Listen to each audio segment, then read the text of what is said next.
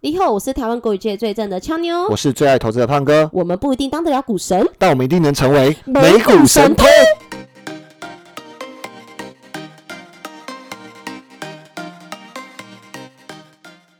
现在时间三月二十二号晚上七点零七分，先跟大家 update 一下昨日美股盘后的一些重点消息。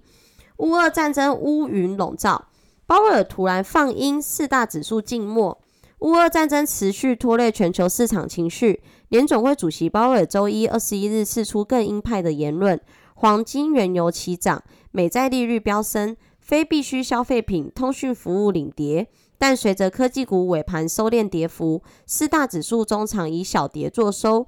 道琼挫逾两百点，标普收跌零点零四个 percent。震惊消息！联准会主席鲍尔周一于全国商业经济协会年度经济政策会议上表示，如果我们得出一个结论，认为有必要在一次或多次会议上把升息幅度提高到二十五基点以上，我们会这么做。鲍尔此言无疑比上周更为鹰派，促使美债利率走升。联准会上周三结束利率会议后宣布，将升息一码至零点二五至零点五个 percent，为二零一八年以来首次升息，还预计年底前将升息六次。乌俄战争迄今未歇，双边谈判持续陷入僵局。乌克兰拒绝弃械投降，不愿意向俄军交出南部港口城市马里乌波尔。乌克兰总统泽伦斯基周一重申，愿与俄罗斯总统普京进行和平谈判，并建议在耶路撒冷举行。此前，泽伦斯基警告，若和和谈失败，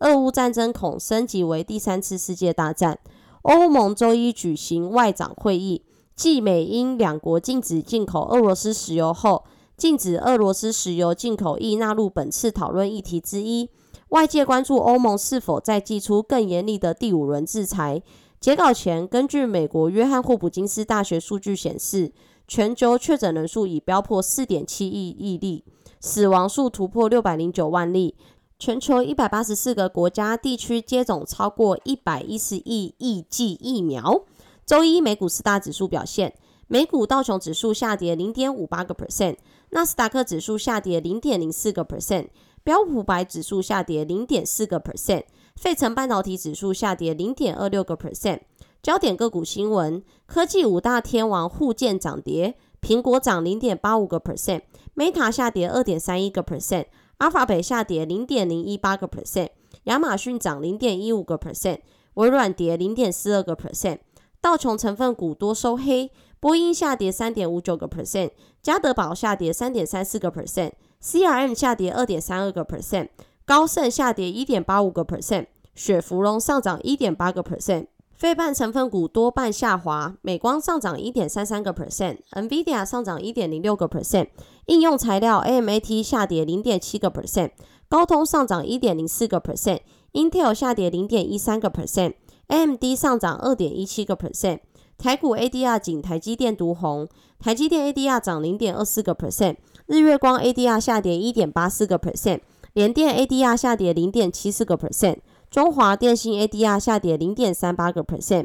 企业重点新闻：波音下跌三点五九个 percent 至每股一八五点九美元。中国东方航空一架波音七三七八零零客机从云南昆明飞往广东广州途中，在广西坠机。机上搭载一百三十二人，其中一百二十三名乘客和九名机组人员，目前生死未卜。外界担忧恐酿二十一世纪以来中国最大的空难。财险公司阿拉给尼一致大涨二十四点九四个 percent 至每股八四四点六美元。股神巴菲特执掌的伯克夏海瑟威周一宣布，将以每股八四八点零二美元的现金收购阿拉给尼。交易总金额达一百一十六亿美元，预计在今年的第四季完成。这是巴菲特自二零一六年以来最大的一笔交易。台积电 ADR 上涨零点二四个 percent 至每股一零六点九八美元，换算价六零九点三六元，折溢价率三点九九个 percent。外资今年迄今卖超台股金额创下新高，卖超主力之一的花旗却发布报告看好台积电后市。花旗指出，晶圆代工供应市场紧俏，台积电仍有溢价优势，调升其目标价至一零五二美元。股民很亏花旗涉嫌坑杀投资人，金管会允诺一个月内完成调查。澳洲上周日禁止向俄罗斯出口铝矿后，对供应担忧加剧，激励材料股走升。NUE 美股代号上涨四点八五个 percent。加拿大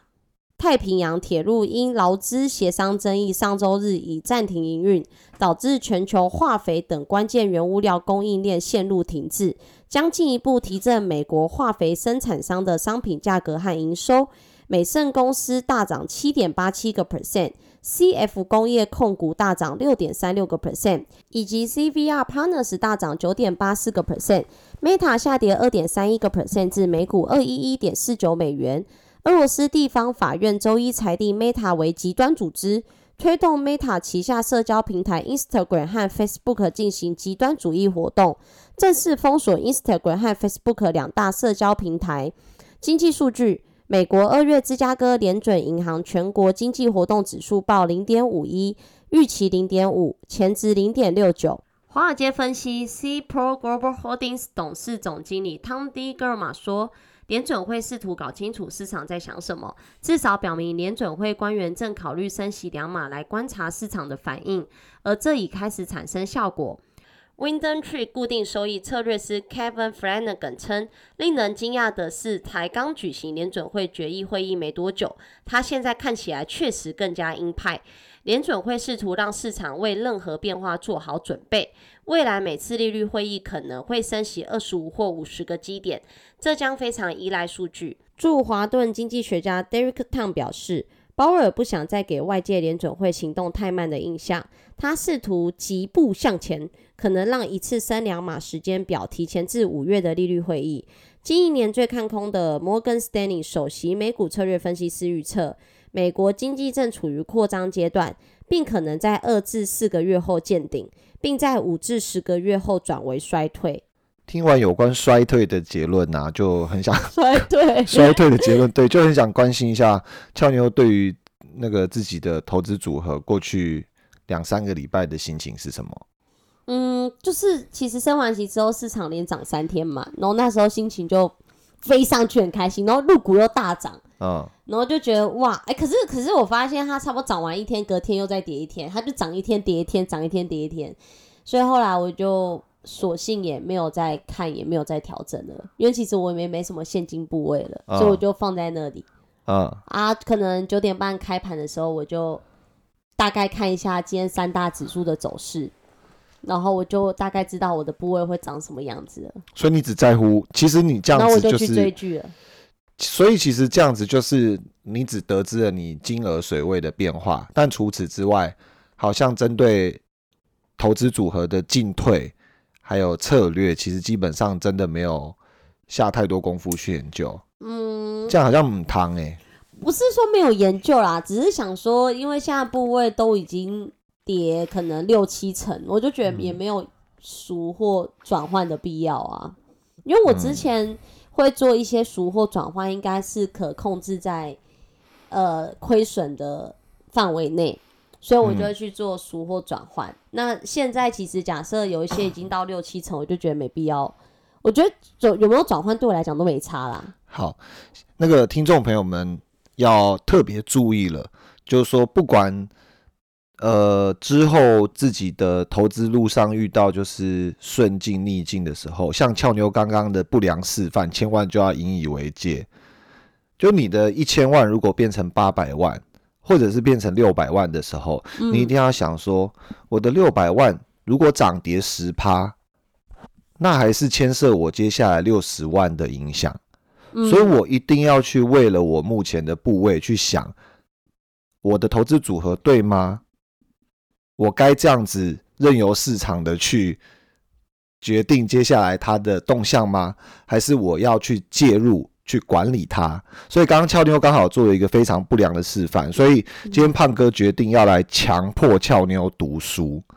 所以今天我们就来做一个神偷读书会好了。那听起来好温暖人心哦。这个读书会其实很简单，因为俏妞跟很多数的投资者一样，就是进入市场之后，其实呃是抱持着一个赤子之心，就可能听到朋友赚钱，然后希望能够从呃资金管理上得到额外的收入，然后为职场上的自己赎身，所以嗯，就进入了市场。嗯没想到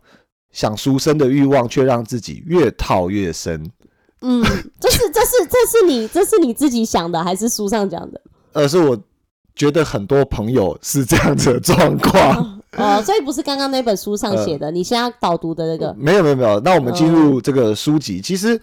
呃，因为刚好这几天看到一篇文章，其实还不错。他是那个博客下的股东，就是查理蒙格，他有提到几个关于通往财富之路的诀窍，而且他有提到哦，你只要做好这几点，通往财富自由之路是简单的。所以我想听完到这边，应该很多不可能吧？做好几点就可以通往财富自由之路？我想是的，大家就一定会抱持着怀疑，所以胖哥就今天来带大家一起读书，然后我们就要一起监督俏妞真的有认真听，不要回男人的讯息我没有，我没有再回男人，我现在看的哦。眼女女人心里眼里唯一的男人，目前就是胖哥在我面前。好，那我们缩短时间，我们就来进入读书时间。OK，首先呢，芒格认为芒格哦，他翻成芒格，蒙格、嗯。哦，OK，Mango，每个 Munger Char Munger Charlie Munger，OK，、每个人想参与投资游戏之前，必须要了解自己的天性，耶，都必须在考虑自己的边际效用和心理承受能力之后，才能开始投资。好，嗯念到这边先打断。嗯我觉得这边就开始可能会有一些思考，像我自己可能看自己的时候，对，一开始可能以为自己很清楚，可是后来嗯我发现，好像当局者迷，旁观者清。没错，没错。所以现在看到俏妞的时候，就觉得她好像一开始出发的时候，也跟当时的自己一样，没有太认识自己。嗯嗯，OK，我们我们接着下去。几十年来啊，在股神巴菲特的光环背后，有默默站着一个人，就是查理蒙格。他们年轻的时候相识，然后彼此欣赏，价值观高度一致。巴菲特曾经毫不讳言的说：“没有蒙格，我会比现在贫穷很多。”所以我很感激查理蒙格，他们是智慧相当的生意合伙人，也是五十一年年复合增长率百分之十九点二的投资奇迹共创者。不同之处是芒 Munger 他实在是过于低调。嗯，每年春天，数以千计的人会前往内布拉斯加州的奥马哈参加波克夏年度股东大会。他们是去看巴菲特的，不过对台上那个坐在巴菲特旁边，时不时帮助这位奥马哈智者回答问题的人，他们也非常感兴趣。他们的股东会通常是这样进行的：巴菲特会先回答问题，回答问题时间长短由他自己决定。如果假设需要的时候，他会转向蒙格问道：“你有什么要补充的吗？”蒙格一动也不动地坐在那里，回答会简单而粗率，没什么要补充的。偶尔的时候，蒙格会出于自己自身丰富的阅历和经验，也会提出一些观点，然后说上一小段。一旦蒙格开口说话，听众们都会全神贯注地听他发表看法。在追求人生智慧的途中，他不在意自己是否在镁光灯的焦点下，甚至他希望自己的财富恰好保持在福布斯排行榜的水准之下，这样他就能避开镁光灯的焦点，免受公众的关注。巴菲特的长子曾经说过：“我爸是我认识的人中第二聪明的，查理蒙格则是第一。”哇，好高的评论哦。所以我们可以感觉得到，查理蒙格真的是一个很杰出的投资思想家，但他并非生来如此。他在自己唯一授权的传记《巴菲特幕后智囊：查理蒙格传》的书中，他有展示了自己思考的细节和成为投资大咖的关键。这个关键，第一点，自我提升是非常重要的。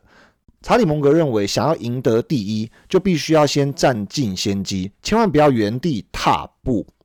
我总是刚刚涉足某一项业务，就比别人干的都要好。为什么？答案就是通过自学来提高修养，这才是真正行之有效的好主意。蒙格说的自学就是永远不停歇的自我提升，在这条自我提升的路上，他最看重的有三点：首先，独立思考。他说，如果假设你在思考的过程中完全依赖他人，总是听别人所谓的专业意见，那当你一旦离开自己的小天地，就会大难临头。嗯，格雷厄姆是巴菲特的老师，价值投资者的开山鼻祖，巴菲特前期投资思想的主要来源。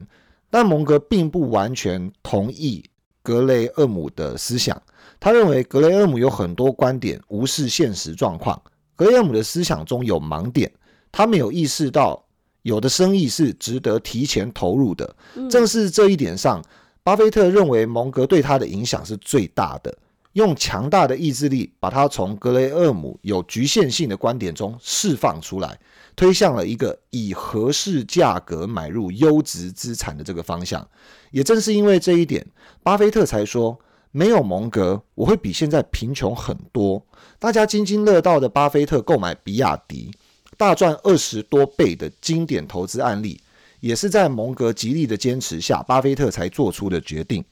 我很想说，投资比亚迪是我的决定，但不是。投资比亚迪不是我的决定，也不是我投资团队的决定，而是有一天，蒙格打电话给我，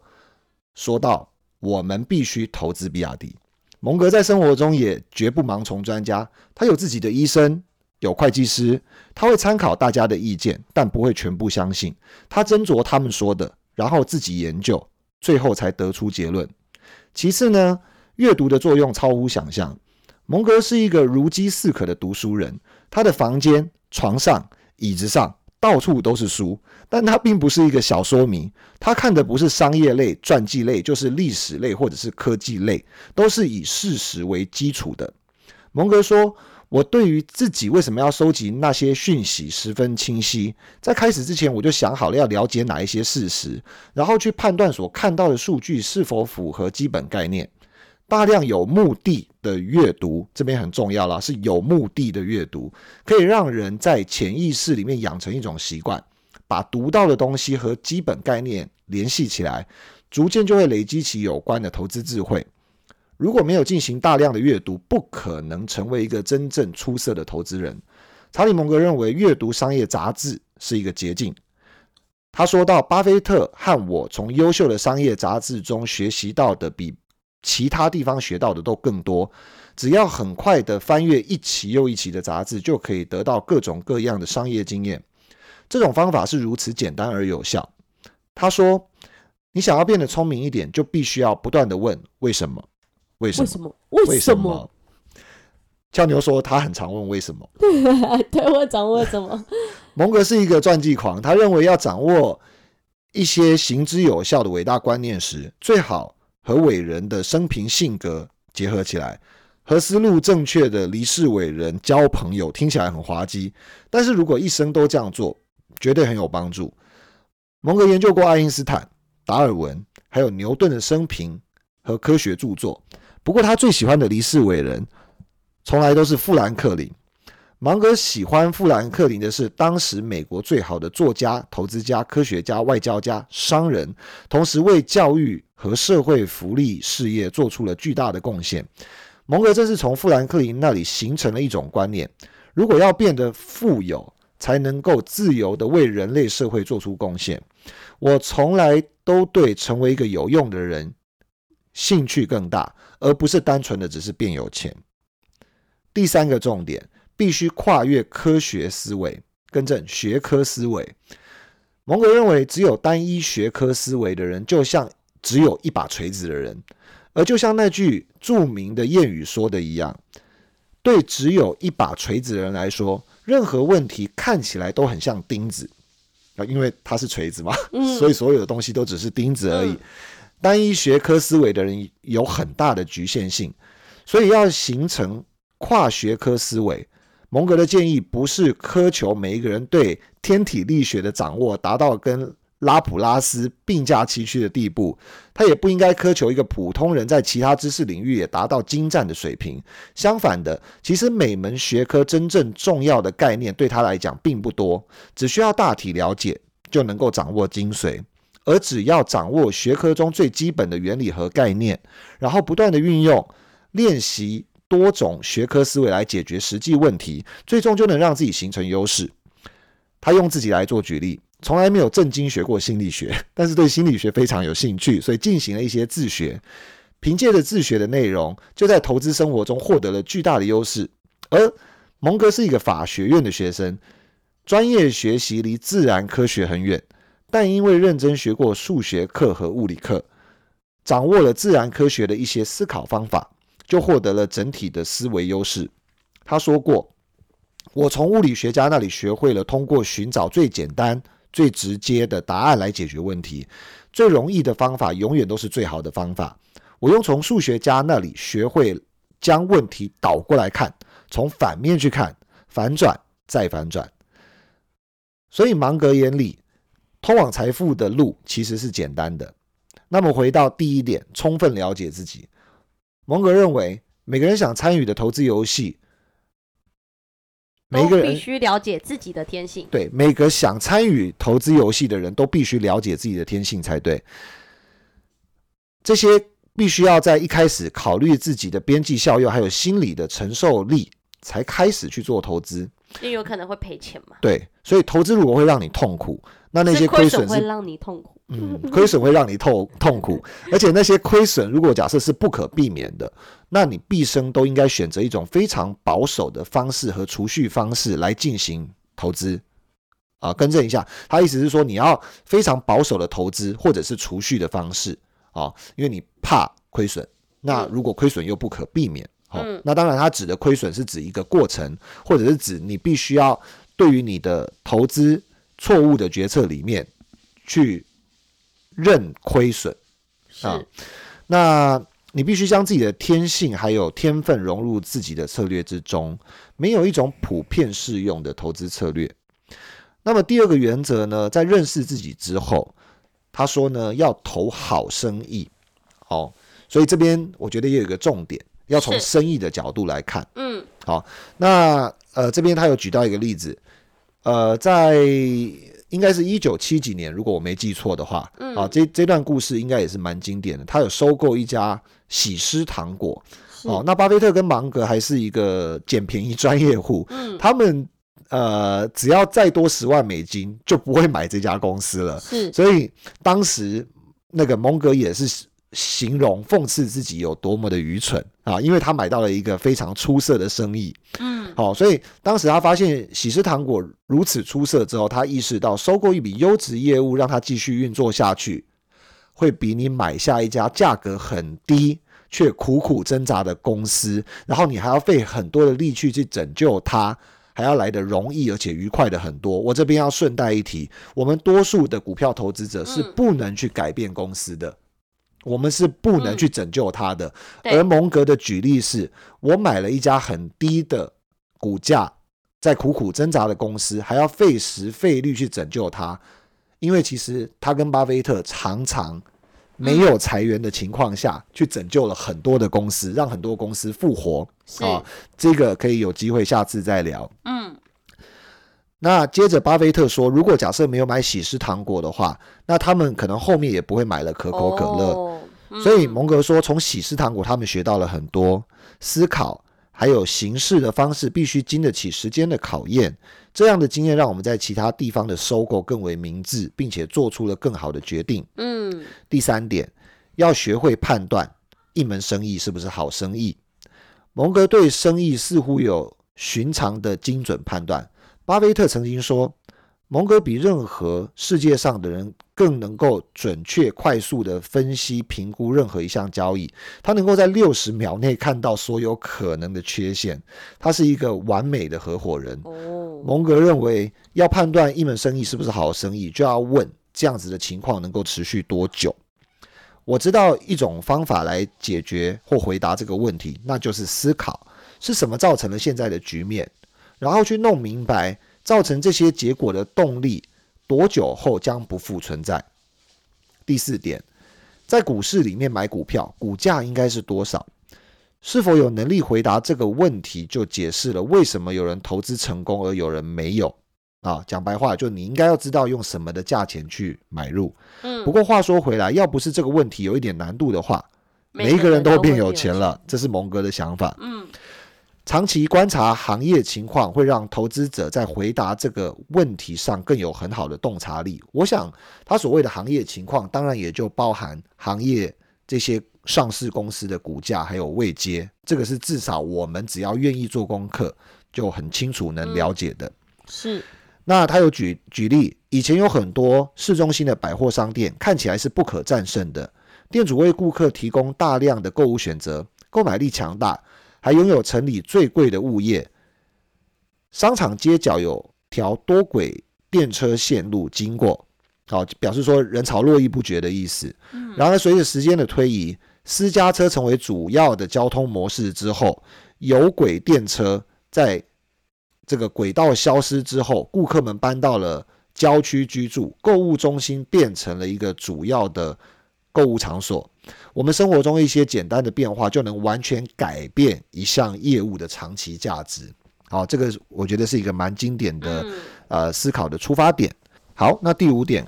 要考虑冗余系数。什么是冗余系数呢？蒙哥说，虽然有很多公司屹立不摇，但是每一家公司都应该在创建的时候要预计我要开久一点嗯哦，我我成立公司要久一点。嗯他的举例是这样子：如果假设你是造一座危险的桥，害人家掉下桥了，那你是一种犯罪。那你成立一家脆弱的公司，当然就是不高尚的行为嘛。嗯所以蒙格认为啊，考虑契约的冗余系数，就像修桥的时候一样，需要冗余系数来应对极端压力。公司也应该能够抵抗来自竞争者、经济衰退、石油危机以及其他天灾人祸的压力。过多的运用杠杆工具或欠债，都会让公司在经济风暴中变得脆弱不堪一击。是好，那我们来进入总结。所以蒙格的金句呢，我们可以关注如下：你一定要跟高水准的人做生意，永远不要跟一头猪玩摔跤，因为你如果这么做，那你们两个都会变脏。可是猪会乐在其中，你并不会快乐。好企业跟差的企业之间的差别在于，好企业你会做出一个接一个轻松的决定，而差的企业通常决定是痛苦万分的。他提到他本人是一个传记狂，比如你要是和亚当·斯密变成了朋友，那你一定会把经济学学得更好，和过世的人交朋友。这听起来很奇怪，可是如果假设你一辈子都这样做，你会受益匪浅。就好像我最近在看那我跟科斯托兰尼一样朋友，，我还没过世，谢谢。投资游戏说到底就是要比其他人对未来做出更准确的预言。可是要如何做到呢？一种方法是将这种竞争在有限的几个区域中进行。如果你试图预言所有事情的未来，那你会因为缺乏专长而失败。这段俏妞有听懂吗？如果你试图预言所有事情的哦、我听懂了，意思就是如果你先对他有设限，那不不不不，简单来讲，他的意思是你必须要设限，因为我们人类虽然他他其中一个是有一点冲突，哦他提到哦我们要理解更多维度的这个基本逻辑，但是他提到我们如果假设要成功预言每一个领域的未来，嗯。而且是精准的预测，那是很难做到的。所以他的意思是说，你要把这种竞争在有限的几个区域中进行去预测。嗯。啊，所以你如果每一个项目、每一个板块你都想要预测，哦那你就没有一个专长，嗯。所以你的胜率会降低，你的准确度会降低，因此会导致你的失败。所以这个就跟我们之前有几集提到，你如果假设投资了很多看似很分散的各种行业，投资了二十只股票，还不如好好研究五只。没错，所以嗯。就回到他们专业的投资组合，你可以看到为什么他敢投资百分之三十的权重在 Apple 的股票。是啊、又或者女股神为什么敢投资这么大比重的特斯拉，其实都符合这个查理蒙格他所提到的这个原则。嗯那接着我们呃看下去，如果假设呃你想变聪明，就得不停的问为什么，为什么，为什么为？什么？嗯，同时你还必须将答案有条理的深层理论连接起来。你必须知道那些最主要的理论，这稍微会有一些费力，但是是充满乐趣。我想俏妞应该还没有感受到这其中的乐趣，嗯而胖哥也在努力中。所以一起共勉之。蒙哥他不指导人们具体应该要做一些什么，嗯，但是他希望交给听众一幅能够找到智慧宝藏的地图。哇哦，只有当你真正的理解指令的含义，并且一路遵循到底，宝藏的大门才会为你而开。哇，这这篇文章真的写的很不错哎，就是因为因为我们其实投资人很希望能从一些财经节目或者是一些成功经验的人士去听到说他们指导我们做什么。Yep 但是芒格的意思是说，我们不应该直接去听答案，应该是我们要自己去寻找，然后透过指令之后才会有财富来吧？应该是这个意思吧？其实它里面有提到一个，我觉得蛮呃，对我也启发很大，也蛮受用的。比如说，呃，他跟巴菲特都投资商业杂志。嗯呃，虽然我们做不了股神，但是我们可以做神偷。嗯。其实神偷的原则也是大量的阅读商业周刊，因为商业周刊有很多大大小小的生意，然后那些生意人的分享，其实都可以看到很多一个好生意，他可以站出来分享的一些成功精髓。嗯，那也可以看到，呃，成功者他在一路跌跌撞撞的失败案例中，他的失败原因。啊、那看到最后获得如何获取成功没，错，所以商业杂志真的是一个很快速的捷径。所以查理蒙格刚刚又有提到，就是在这篇文里面，他又有提到说，其实找到答案是很简单，大家就要有办法用很简单的方法去找到答案。嗯哦，这一点就可能可以让俏妞来克服自己对于不管是阅读或者是没兴趣的读物比比皆是。那我该怎么样用最短的时间把赚钱的这门事情做完？可是最后还是要回到他的第一点，就是心理上。对了，心理素质，我想俏妞走了这一招是非常好，尤其是在未满三十岁走这一招是非常好的。全世界偷友都知道我几岁了，呃，其实都早就知道了，呃是吗？嗯我前面有讲吗？当然是有讲的，哦但是不知道他们有没有听，就是、哦，OK，就是就是呃，这个是一个很正常的状况。那为什么今天特别挑这一篇文出来，就是呃想要勉励俏妞？其实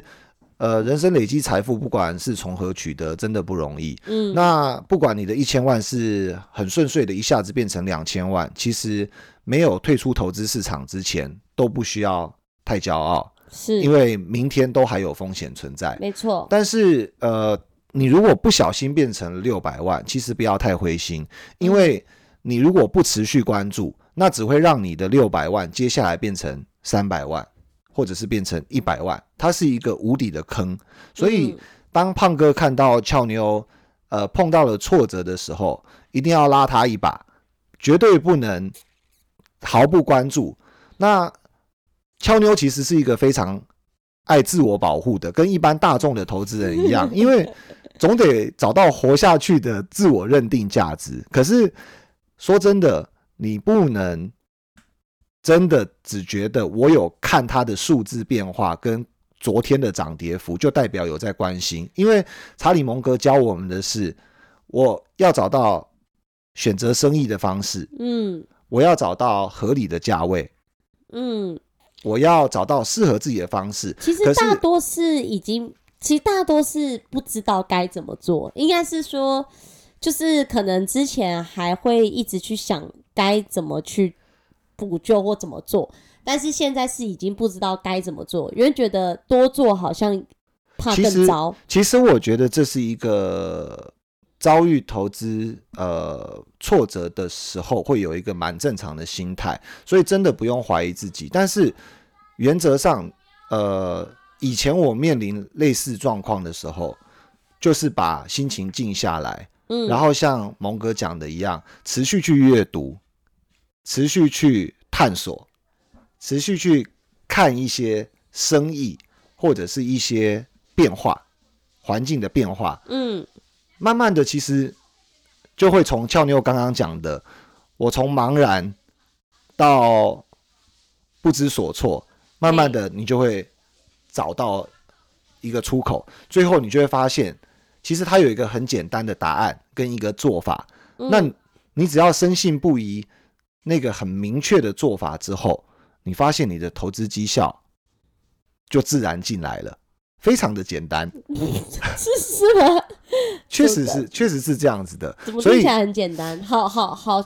所以模糊的这个这个这段话。，对，所以我们不想要变成一个呃炫炫富文，或者是卖弄投资绩效，还是介绍股票的节目。节目但是呃，其实答案真的一直没有那么的复杂。关于最近的时事议题，不管是乌俄的战争、美国的升息、美国的通膨数据、嗯，美国的科技股，或者是制造业，比如说像造车的行业，像特斯拉或者是比亚迪，还是中国其他的新创电动车概念股狂跌之后，他们所涵盖的这些原物料上涨对他们产生的压力，以及他们调涨价格，种种种种，其实都指向一个非常简单的原因，而这个嗯。简单的原因，恰巧就是可能是一个问题的答案，至少对我来讲，是在我的知识范围里面，目前能够想到一个非常鲜明的答案，而这个答案就指向了一个投资板块，而那个投资板块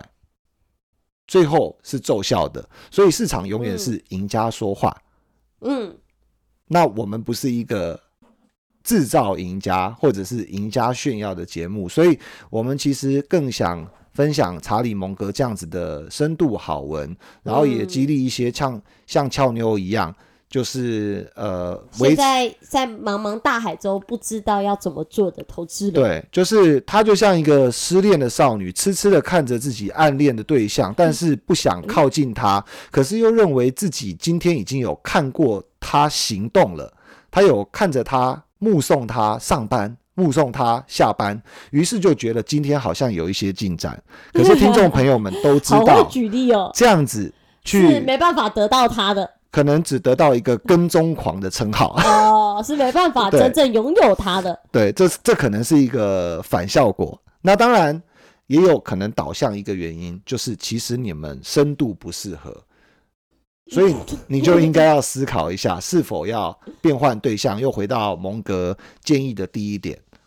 我是不是有因为这一趟旅程而了解自己的个性？嗯而且当你思考出答案之后，不管是你找到了这个投资的诀窍，然后做出了投资风格的改变，又或者是说你找到了对自己内心深处的认识，而去改变自己投资习惯之后，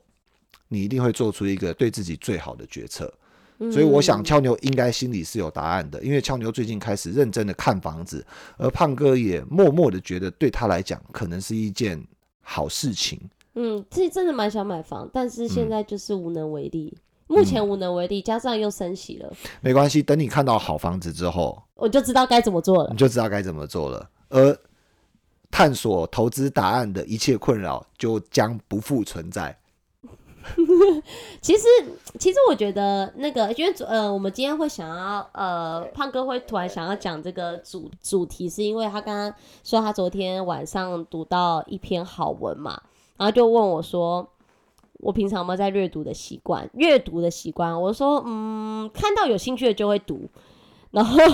然后，然后他就我就说，如果今天像像那个我们在录音前就跟托友分享，我们在录音前大概都会讨论一到两个小时在录音。对，然后刚刚胖哥就传这个给我，然后我一打开，哇，世界无敌长。其实刚刚托友听胖哥念起来会觉得很短，但是其实你真正自己在看的时候，其实你会看到晃神，因为其实就是很长。所以我我觉得有人把它念出来跟我们分享是好的啦，就偷有没有花时间去看。所以偷友们要帮我点个赞嘛，对不对因为我们伤害自己的眼睛。对，其实真的很长，我们又要看着手机在那边，有时候就那个文字又会跑掉。对，对然后刚刚他一传给我，就说：“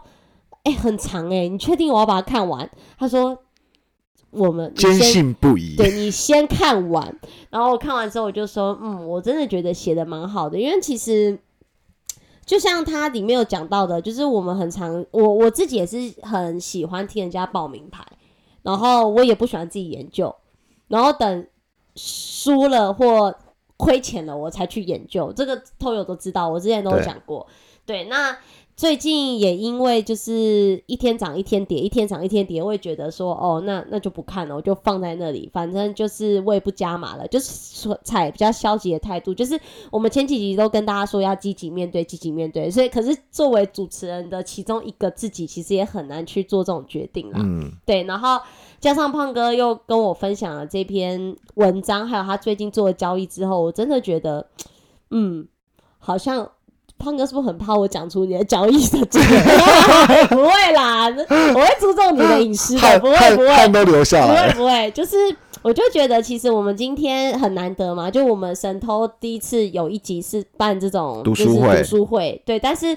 呃，这篇确实在现在市场动荡的时候，真的是可以好好去思考的啦。就是如果看到这篇文章的话，嗯，永远回到你当初的初心。你进入投资市场的时候，你是想要获利，嗯，你是保持着你的原始财富。可是每一个时间点都可以试着让自己归零。你嗯现在在市场里面，不管是一千万到两千，也是你的钱。对，现在一千万只剩六百万，六百万也是你的钱。嗯，所以你今天不是放在银行户头里面，它会微微的长大，即使利息不多，微微的长大，或至少绝对不会往下。是，那你怎么可以放任他？只是观察他进公司上班，今天是什么发型？出出公司下班，然后下班之后有没有把领带脱掉？嗯，这是一个